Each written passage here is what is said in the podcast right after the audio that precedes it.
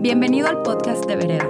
Creemos en ser rescatados, ser amados y ser la iglesia.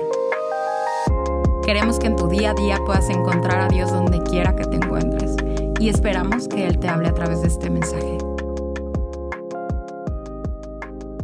Vereda, qué gusto verte. Una semana más que podemos conectar y podemos abrir la palabra de Dios y dejar que la palabra de Dios lea nuestra vida. Yo quiero decirte que no es casualidad que sigamos pasando por esta temporada. Dios sigue haciendo cosas. Su palabra sigue siendo verdad y su mensaje es relevante para el día de hoy. Quiero decirte que el día de hoy el nombre de Jesucristo sigue teniendo poder y sigue operando sobre cualquier otro nombre en esta tierra.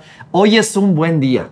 Y sabes que conforme yo venía eh, eh, manejando y venía preparando mi corazón y decía, Señor, por favor, yo te pido que tú eh, uses mis palabras, el Señor me llevó como en mi cabeza a ese momento en el cual Jesús se está bautizando y sale, y esta es una palabra para ti, sale del agua y eh, baja la paloma y se escucha una voz que dice, este es mi Hijo amado, en el cual tengo complacencia. Dios se complace de ti.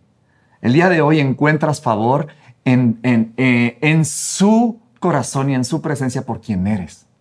Y el día de hoy vamos a estar, eh, ya terminamos nuestra serie de, de interrupciones divinas, que a mí se me hizo bien padre. Espero que Dios haya hablado a tu vida. Y empezamos, eh, el día de hoy vamos a hablar a un, em, un tema eh, que creo que Dios quiere tratar en tu corazón y en el mío. Vamos a estar hablando de Namán, la historia de general Namán y el profeta Eliseo. Y si tú creciste en la iglesia como yo, estoy seguro que ya has escuchado esta historia antes. Es una de las historias que escuchamos en iglesia infantil muy seguido. Y si no creciste en la iglesia y a lo mejor no sabes quién es Namán, quién es Eliseo, quiero decirte que es una historia increíble, es una historia cautivante y es una historia que tiene unos... Em, eh, eh, resultados inesperados, está llena de sorpresas y Dios nos va a hablar el día de hoy.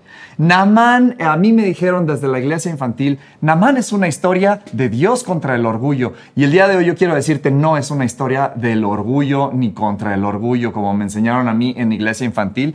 La historia de Namán tiene que ver con esto, tiene que ver con orgullo, pero es una historia que nos enseña que Dios no sana solamente a nivel superficial sana por completo, sana, de adentro hacia afuera, desde lo profundo, desde la raíz, quiere tratar con nosotros. Namán es una historia de amor que nos detalla el interés y el amor de Dios por nosotros, de tal forma que va a sanar aspectos que a veces ni sabíamos que estaban ahí. Es como cuando vas al gimnasio y trabajas ciertas cosas y al día siguiente te duelen músculos que ni sabías que tenías. Bueno, así Dios quiere tratar con cosas que a veces ni siquiera nos hemos dado cuenta en nuestro corazón. Por medio de esta historia queremos eh, eh, entender y Dios te va a decir que nuestro valor no está en nuestras altas capacidades o nuestros logros y victorias. Namán tiene un pequeño detalle, pequeño detalle, que invalida su gran trayectoria. Y ahorita te voy a explicar un poquito más, pero a veces nos pasa. A veces hay algo en nuestra vida que sentimos que invalida toda nuestra buena trayectoria y cuando eso pasa, Dios quiere hacernos saber que nuestro valor no está en las cosas que podemos hacer o que hemos hecho. Eso no es lo que define. Me encanta esta canción que hemos estado cantando últimamente que dice, el Dios de los montes es el Dios de los valles. Dios te valida por su amor, no por tu desempeño. El Dios, eh, este Dios es el Dios de los días buenos y de los días no tan buenos. Y en este proceso Dios va a estar trabajando con nuestro corazón, no solo para sanar lo que podemos percibir nosotros que hay, sino que lo que Él quiere tratar. Vamos a estar en Segunda de Reyes, número 5, el día de hoy, desde el verso 1, y te leo. Namán, jefe del ejército de Siria, era un hombre de mucho prestigio y gozaba de favor de su rey, porque por medio de él, por medio de Namán, el Señor le había dado victorias a su país era un soldado valiente, pero estaba enfermo de lepra. En cierta ocasión, los sirios que habían salido a, la batalla capturaron a una muchacha israelita y la hicieron sirviente de la esposa de Namán. Un día la muchacha le dijo a su ama, si tan solo mi amo fuera a ver al profeta que hay en Samaria, él lo sanaría de su lepra. Naamán fue a contarle al rey lo que la muchacha israelita le había dicho. Y el rey de Siria le respondió, bien, puedes ir. Yo le mandaré a, una carta al rey de Israel. Y así Naamán se fue, llevando 30 mil monedas de plata, 6 mil monedas de oro y 10 mudas de ropa. La carta que llevó al rey de Israel decía, cuando te llega esta carta, verás que el portador es Naamán, uno de mis oficiales. Te lo envío para que lo sanes de su lepra. Al leer esta carta, el rey de Israel rasgó sus vestiduras y exclamó, ¿acaso soy yo Dios capaz de dar vida o muerte para que este tipo me pida que lo sane de su lepra? Fíjense bien, lo que está pasando es que este está queriendo buscar pleito conmigo. Cuando Eliseo, el hombre de Dios, se enteró que el rey de Israel se había rasgado las vestiduras, le envió un mensaje porque y le dijo, ¿por qué está su majestad tan molesto? Mándeme usted a este hombre para que sepa que hay profeta en Israel. Así que Naamán con sus caballos y sus carros fue a casa de Eliseo y se detuvo ante la puerta y entonces Eliseo envió a un mensajero que le dijera, ve y sumérgete siete veces en el río Jordán y así tu piel sanará y quedarás limpio. Namán se enfureció y se fue quejándose. Yo creí que el profeta saldría a recibirme personalmente para invocar el nombre del Señor su Dios y que con el movimiento de su mano me sanaría de la lepra.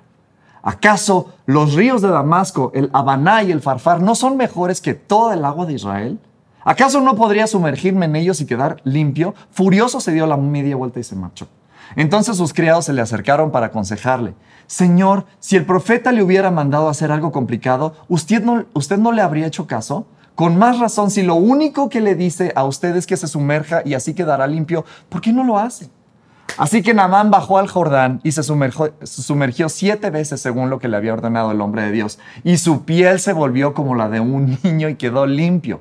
Luego Naamán volvió con todos sus acompañantes y presentándose ante el hombre de Dios le dijo, ahora reconozco que no hay Dios en todo el mundo sino el Dios de Israel.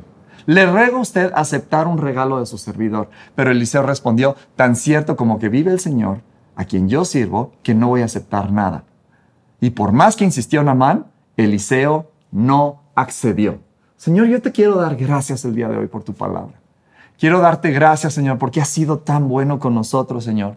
Y el día de hoy nosotros abrimos nuestro corazón, preparamos la tierra, Señor, en nuestro interior para que esta semilla caiga en buena tierra y dé fruto. Señor, te doy gracias por lo que tú nos quieres hablar y te doy gracias, Señor, porque tú tienes un propósito mucho más alto del que nosotros podemos entender. Habla, estamos escuchando. En el nombre de Jesús, amén. Aram, Siria, la potencia mundial. Estamos hablando de lo más alto en la tierra. Siria en este momento es lo más alto y Aram es como la capital. Lo más alto de lo más alto. Aram quiere decir palacio, fortaleza, ciudad fuerte, esplendor. Estamos hablando de grandeza. Y de esta ciudad es general Naamán. Namán dice que es grande ante los ojos de su señor, se está refiriendo del rey de Siria. Es valioso para su, para su reino porque ha tenido grandes conquistas, ¿no? Hay mucho favor eh, eh, hay mucho a favor de Namán. Hay mucho que Namán ha hecho, que ha construido una carrera, tiene fama, inteligencia, influencia, liderazgo, poder, riqueza, tiene éxito, lo tiene todo, pero, pero, tiene lepra. Tiene todo a su favor, pero tiene una sola cosa en contra. Pero esa cosa en contra tiene la capacidad de detener todo lo que ha hecho. ¿Sabes? Lepra es, es una, eh, era una enfermedad incurable. Te ibas a morir. Pero no solamente ibas a acabar en muerte. Los últimos días de tu vida iban a ser de humillación, de vergüenza, la gente te iba a considerar impuro, aislamiento. Yo quiero que te imagines, en las últimas cenas reales en el palacio, Naaman ya no ha sido requerido.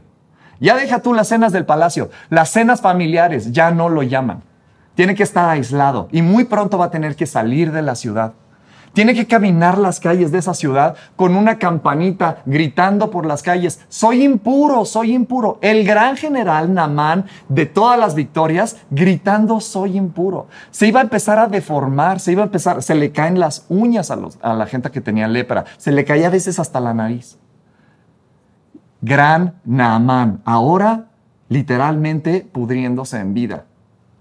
Y sin importar posición, riqueza, logros, conquistas, sin importar todo lo que, lo que puede tener a su favor, tiene una sola cosa en contra.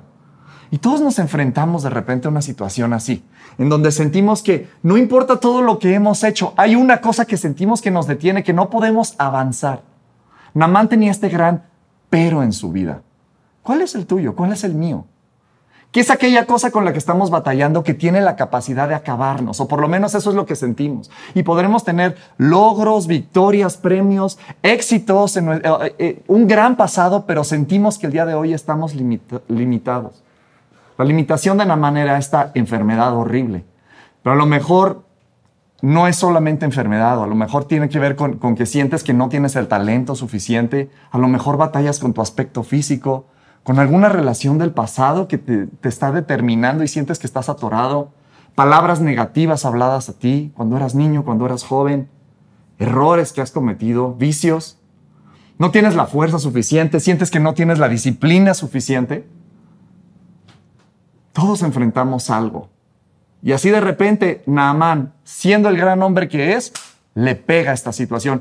Y esta temporada que estamos viviendo nos enseña algo. Esta, esta cuestión del COVID nos, nos enseña una situación muy importante y muy interesante. Todos somos humanos, todos somos iguales. Esta enfermedad le pega tanto a ricos como a pobres, tanto a gente con altos grados de educación como a iletrados. Igual le pega un mexicano que un ruso que un japonés. Eh, eh, la sangre más azul sigue siendo suficientemente roja, sigue siendo suficientemente humana para que este virus se incube. Todos somos humanos y todos somos iguales y Namán está experimentando esto. Todo el privilegio que ha tenido, toda esta grandeza, le hace recordar que no es más que un hombre más. Imperios y naciones no han detenido a Namán. Los mejores ejércitos no lo han detenido, pero esta situación tiene la capacidad de detenerlo y de acabarlo. Y vamos a ver entonces en nuestra... E, e, este es Namán un gran general. Dice que hay favor a los ojos del rey. El pueblo lo quiere, ¿no? Y una niña esclava, una niña valiente, dice que eh, en, una, en una redada, en una, en una batalla, tomaron a esta niña esclava. ¿Contra quién era esa batalla? Contra el pueblo de Israel y la trajeron. Y esta niña fue arrebatada de todas sus costumbres, de su familia. A lo mejor ella vio morir a su familia, a lo mejor el ejército de Namán mató a sus papás y la trajeron cautiva. Definitivamente está en una situación muy complicada, pero ella es valiente y levanta su voz sin importar su situación. Es una niña que ha sido educada en los principios de Dios, conoce el poder de Dios real y ve que su amo está pasando por una situación complicada y no tiene miedo y levanta su voz. No le importa este, qué es lo que está viviendo. Ella levanta su voz y dice, si tan solo. Y se ve que conoce bien a Namán. Se ve que conoce que Namán no es un hombre fácil. Se ve que si le dice, en, esa región de la cual eh, eh, son, son tus enemigos, hay alguien que puede sanarte. Pero si tan solo te dieras el tiempo de ir a verlo, lo conoce bien, sabe que su corazón no es fácil y lo vamos a ver ahorita. Entonces, Namán eh, eh, escucha la voz de esta niña y va con su rey y le dice, oiga rey, pues fíjese que escuché que allá en Samaria hay alguien que me puede ayudar y el rey dice, pues ve, no solamente va solo, sino que te voy a enviar una carta para que el, rey de Israel vea que hay, eh, quién te está mandando, el rey de Siria. Desgraciadamente del otro lado va a haber un rey completamente desenfocado. El rey de Israel eh, eh, está desenfocado. Estamos hablando del rey Joram, que fue un rey malo ante los ojos de Dios. Y su enfoque está completamente distorsionado. Y cuando él escucha, te envío a mi siervo Ramán, por favor, te, te, lo envío para que lo cures de su lepra. ¿Te estás dando cuenta cómo el rey de Siria está reconociendo un poder en Israel hay, poder porque el Dios de Israel eh, tiene la capacidad de sanar. Pero pareciera como que el rey de Siria tiene más comprensión del poder que hay que el mismo rey de Israel. Cuando este rey desenfocado lee esta carta, dice, ¿por qué me está queriendo echar bronca a esta persona?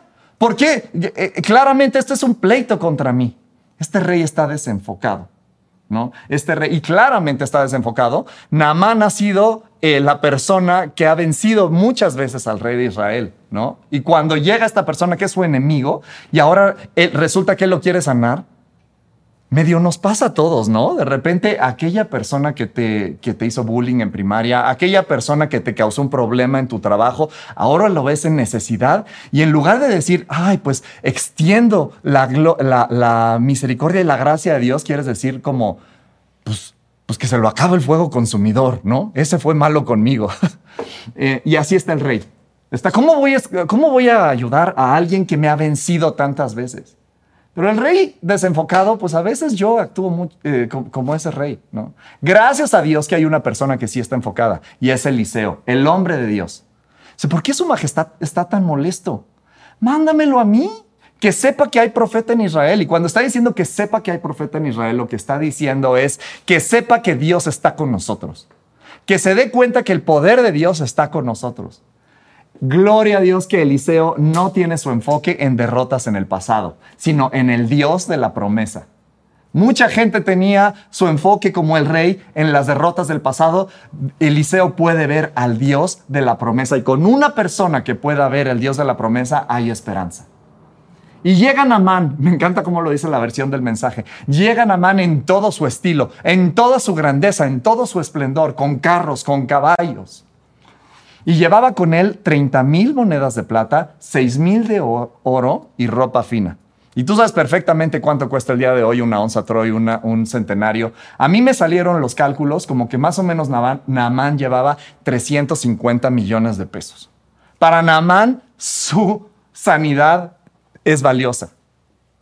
A veces tenemos algunas cosas en nuestra vida que damos por hecho como estar sanos, que valen tanto Nadie sabe lo que tiene hasta que lo ve perdido y es el caso de Naamán. Naamán está así como de lo que sea necesario, yo quiero pagar porque tenga esta situación, esta eh, condición que perdí, mi salud. Y se encuentra con que Eliseo le da una instrucción simple. Al gran Amán tiene expectativas y aquí empieza el problema nuestras expectativas. Todos sabemos que la diferencia entre la expectativa y la realidad nos causa desilusión, nos causa decepción, nos causa frustración. En este caso le causa un enojo terrible a Namán. Que él está esperando que salga el hombre de Dios y él, está, él, tiene cosas en su cabeza, ¿no? Y resulta que Eliseo no sale.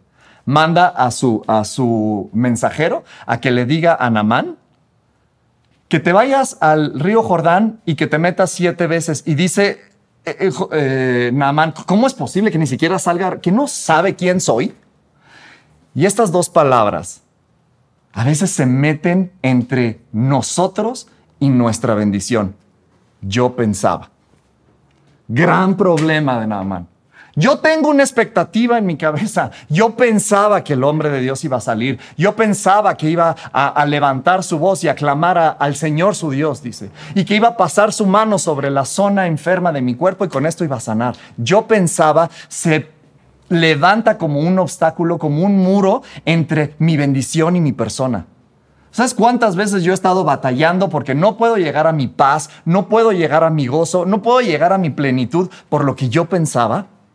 No sé si te pasa a ti, ¿no? Yo pensaba que Dios iba a actuar de esta forma. Yo pensaba que, que, la forma en la que Dios iba a funcionar. mi abuelo era otorrino y todos, este, bueno, no sé si, eh, pero en, casa del, del médico, la esposa del médico es la que diagnostica, la que receta. Eh, y, mis tíos me dicen que cuando venía un niño que le dolía algo, que estaba enfermo, y mi abuela luego lo decía, te vas y te vas a tomar medio de este, y, de allá se escuchaba la voz de mi abuelo, que, era médico, diciéndole, ¿y usted en qué facultad de medicina se graduó? Y así está nada ¿no? Yo pensaba, y, bueno, y pues entonces si tanto tienes tu capacidad de diagnosticarte, ¿qué haces aquí? ¿A qué viniste si los ríos de tu, de tu zona son mejores que las nuestras? ¿Qué, ¿Qué estás haciendo aquí? Él reconoce que necesita a Dios, pero es terco para pensar que su forma es mejor. ¿No ves alguna similitud con tu vida, con mi vida? Sabemos que tenemos la necesidad de Dios, pero somos lo suficientemente tercos, necios y orgullosos para escuchar otra voz que, eh, que dice, yo pensaba. Yo pensaba que Dios lo iba a hacer así. Yo pensaba que iba a ser rápido. Yo pensaba que iba a ser de esta forma. ¿No será que Dios nos quiere sanar en sus términos, no necesariamente los míos? Una instrucción simple. Yo pensaba que iba a salir, yo pensaba que iba a pasar su mano por la, zona enferma y me queda claro que Dios está pasando su mano por la zona enferma, pero no es su piel. Antes de sanar su piel, Dios quiere sanar su corazón.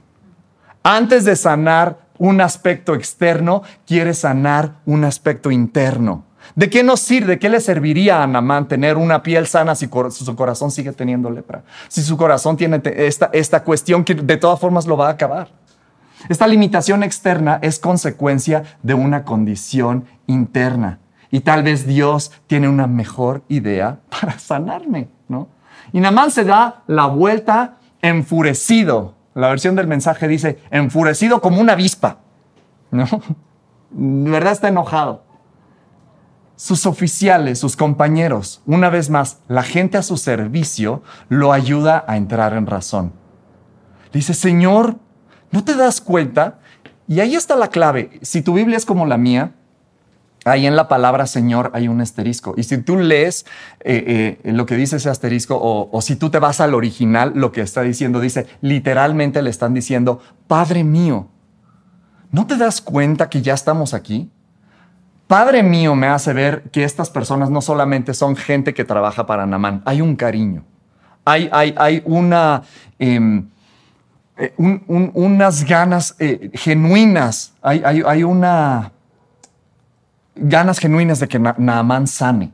No, no es una cuestión nada más este, de que lo acompañaron porque era su trabajo, quieren a Naamán. Y le dicen, oye, hay un interés genuino por Naamán. Si hubiera sido algo, le dicen, eh, eh, eh, o sea, vamos, vamos nomás a tomar un poquito de perspectiva. Si hubiera sido algo que en verdad retara tu capacidad, si hubiera sido algo complicado lo que el hombre de Dios te dice que hagas, ¿no lo hubieras hecho? Tienes que subir hasta el pico del Everest y ahí encontrarás el cristal de cuarzo y entonces bajarás a lo profundo del mar y ahí encontrarás la siguiente pista para regresar. Entonces ahí se manifestará y cuando tú sacrifiques, es muy sencillo. Si tú, si hubiera dicho algo el, el profeta que demanda de tu capacidad, lo hubieras hecho así. Pero no es así. Es en la simpleza. Dios nos quiere sanar de una forma simple, en algo tan sencillo que te pidió. ¿Por qué no ya estamos aquí? Sí, a lo mejor Farfar y Habaná pueden ser unos muchos mejores ríos, pero dijo que aquí y aquí está el Jordán. Vamos a ponerle atención, ¿no? ¿Qué hubiera pasado si Naamán hubiera decidido hacer este viaje solo? ¿Qué hubiera pasado si Naamán hubiera decidido hacer este viaje con eh, gente a su servicio que solamente está, está interesada en quedar bien con su rey?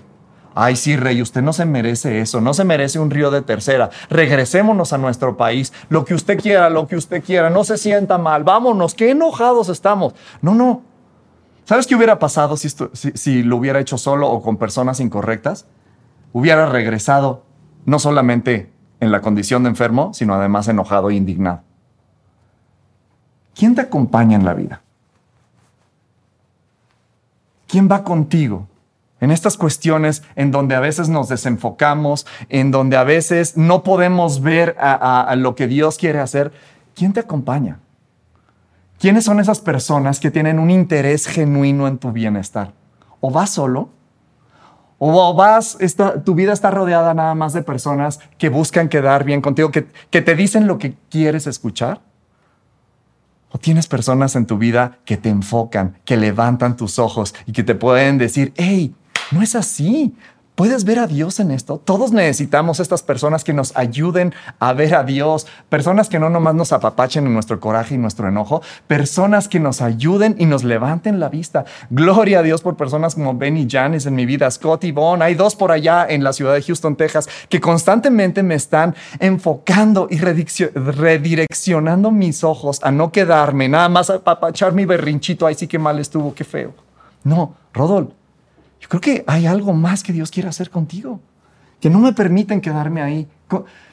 Piensa en la última vez o piensa en los, en los errores garrafales de tu vida. Piensa en, la, en, en las situaciones en las que en verdad dices, he metido la pata y me, me arrepiento.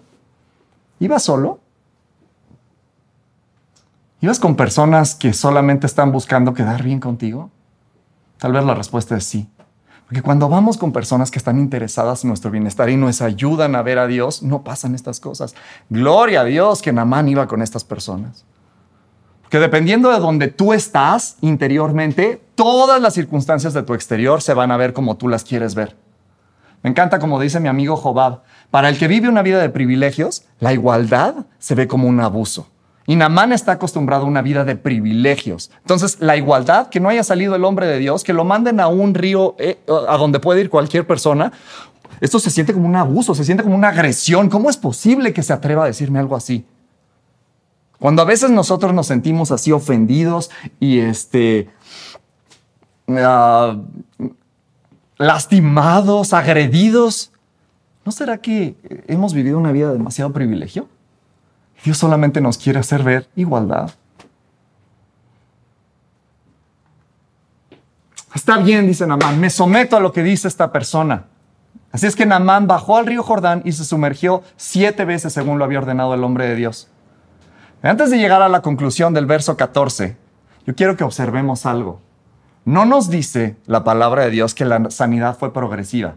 No fue así de, ok, ya, muy bien, voy, y en cuanto se dio la media vuelta para ir al, Jordán, ay, como que ya no tengo tanta comezón. Y llegó y metió los pies al río Jordán. Oye, se me están bajando las ronchitas. Pues a lo mejor esto sí funciona, ¿no? A ver, ahí voy. Una vez. Wow, dos, tres, ya tengo uñas otra vez, cuatro, sí, mi nariz está de regreso, seis, ya casi estoy sano, siete, ¡eh! Muy bien. No es una cuestión progresiva muchas veces. ¿Sabes por qué? Porque Dios sabe que cuando, eh, si nosotros vemos la progresión de nuestra sanidad, nos vamos a quedar y nos vamos a conformar con el mínimo necesario. Ah, ya me siento mejor, hombre, ya, regreso a mi vida pasada. Dios quiere una sanidad completa e integral. Y tiene su complejidad, su grado de complejidad, porque fácilmente nos podemos quedar atorados en lo siguiente. Una vez, nada. Dos, nada. Tres, estamos hablando del río Jordán, es un río, no, es de lo mejor, ¿no? Tres veces sale con un poquito de lodo aquí, cuatro veces, ay, hay un pañal por allá, salgo con un lirio, cinco, seis. ¿Entiendes lo que te estoy diciendo? El proceso que Dios nos está llamando es eso, es un proceso. Y a veces nosotros nos quedamos atorados en que ya vamos en la cuarta vez y no hemos visto nada de resultado. Ya le pedí perdón a Dios, ya oré, ya leí mi Biblia, ya hasta fui a la iglesia, hombre, ya estoy tratando de hacer cambios en mi vida, pero no veo que nada este, está funcionando. Me siento igual. Nos rendimos a veces en la sumergida 4, 5, 6. No nos quedemos en el 6, como dice Stephen Furtick. No nos quedemos en el 6. Terminemos el proceso con él nos frustramos de, no ver los cambios a lo que yo pensaba una vez más. Pero dice que Namán va y se sumerge siete veces. Y a la séptima vez su piel salió limpia como la de un bebé. Fíjate bien, a la sexta vez no había cambiado nada, pero a la séptima de repente ya todo era diferente. Cada sumergida en nuestra vida, cada cosa que tomamos eh, eh, en, la obediencia a la voluntad de Dios es un paso de fe. No nos quedemos en la vuelta 6, no nos quedemos en la sumergida 6. Namán, ahora que ve su sanidad manifestada, tiene un corazón diferente y se presenta una vez más, dice, se presenta al hombre de Dios, regresa a presentarse con el hombre de Dios. ¿Te fijaste cómo la primera vez llegó en todo su esplendor y en toda su fama y en toda su este, grandeza a que saliera el hombre de Dios? Esta, esta ocasión dice que se va a presentar delante del hombre de Dios. Su corazón ya está diferente. Está sano. Y Eliseo sale en esta ocasión. Y él le dice, necesito darte un regalo. Estoy muy agradecido. ¿Qué puedo darte? Traigo aquí 350 millones de pesos. ¿Qué puedo darte? Eliseo es un hombre súper sabio, si te fijas. Él no va al Jordán, no dice, a ver, te voy a acompañar. Porque sabe que el milagro con el hombre de Dios presente, lo más probable es que la gloria sea para Eliseo en la cabeza de Naamán. Pero el milagro sin el hombre de Dios presente, el crédito solamente se lo puede llevar Dios. Eliseo es, es sumamente sabio, es un hombre de Dios. No fue con él. Siguiente cosa, llega Namán a decirle, ¿cómo puedo, cómo puedo regresar? Le dice, no, no, no, no me des nada, rehuso aceptar cualquier cosa. Nada puede comprar la bendición de Dios. Nada puede comprar en tu vida que Dios haga cosas. No, no es por lo que hacemos o por lo que no hacemos. Es por quien Dios es. Es por gracia.